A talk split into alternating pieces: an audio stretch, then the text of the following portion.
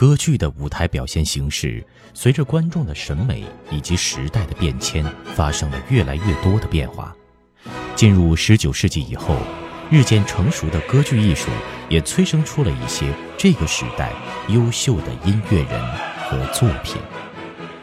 欢迎大家来到知乐古典音乐频道，我是主播景航。今天就让我们共同走进梅耶贝尔与十九世纪的其他主要人物。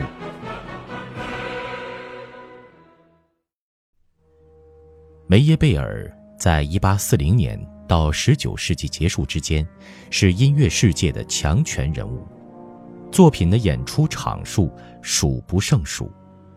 梅耶贝尔的父亲是富裕的糖商，他开始走的是传统路线，后来才逐渐建立了自己的风格。《恶魔罗伯》是与剧作家史克西普合作的浪漫恐怖歌剧，最早在巴黎盛大公演后，为严肃歌剧带来最新的变体，亦是大型的历史歌剧。以洛克的戏剧技巧，此时重现，不仅华丽异常，角色与场景呈现强烈对比，群众场面更运用各式各样的效果。梅耶贝尔认为，歌剧必须建立在较高层面上，在舞台上汇集丰富的声音、戏剧谋略与技术特效于一体。音乐上来说，梅耶贝尔以德国的严谨结合意大利、法国的风格要素。1842年，他被任命柏林的音乐总监。不论在巴黎还是柏林，他都一丝不苟地制作典范的歌剧演出。雨格诺教徒一推出，就立刻被各地剧院接受。全剧分五幕，以1572年的圣巴托洛缪日大屠杀为背景，利用天主教徒与胡格诺教派之间的冲突事件，植入半史实、半杜撰的人物，展开错综复杂的情节。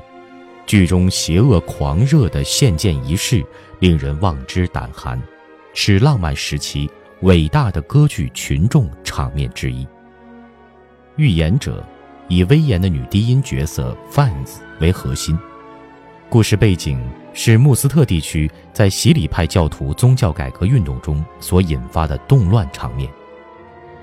非洲女郎是梅耶贝尔死后1865年首演，叙述达伽马发现东印度群岛的航海故事，全剧充满异国色彩，以塞里卡死在有巴斯树下的爱与死场面作为结束。一八六四年，梅耶贝尔逝世于巴黎，几乎和巴伐利亚国王路维希二世召唤瓦格纳前往慕尼黑是同一天。梅耶贝尔的历史歌剧是众人赞颂与贬义的争论对象，在十九世纪下半叶曾被视为大歌剧的精髓，对威尔第的《西西里的晚稻》与《唐卡罗》。年轻时代的瓦格纳、庞奇利的《乔公达》，与匈牙利作曲家戈马克的《沙巴女王》都有很大的影响。喜歌剧是当时的另一个主流，但在执着传统形式之余，也有两个不同的发展方向。第一个趋势是朝着写实歌剧方向发展，以西班牙为背景的《卡门》是最好的例子。第二个趋势是走向奥芬巴哈。充满嘲讽意味的戏谑歌剧。奥芬巴哈原是德国科隆人，但移民到巴黎求发展。波耶迪厄的喜歌剧《白色贵妇》具有单纯的情感。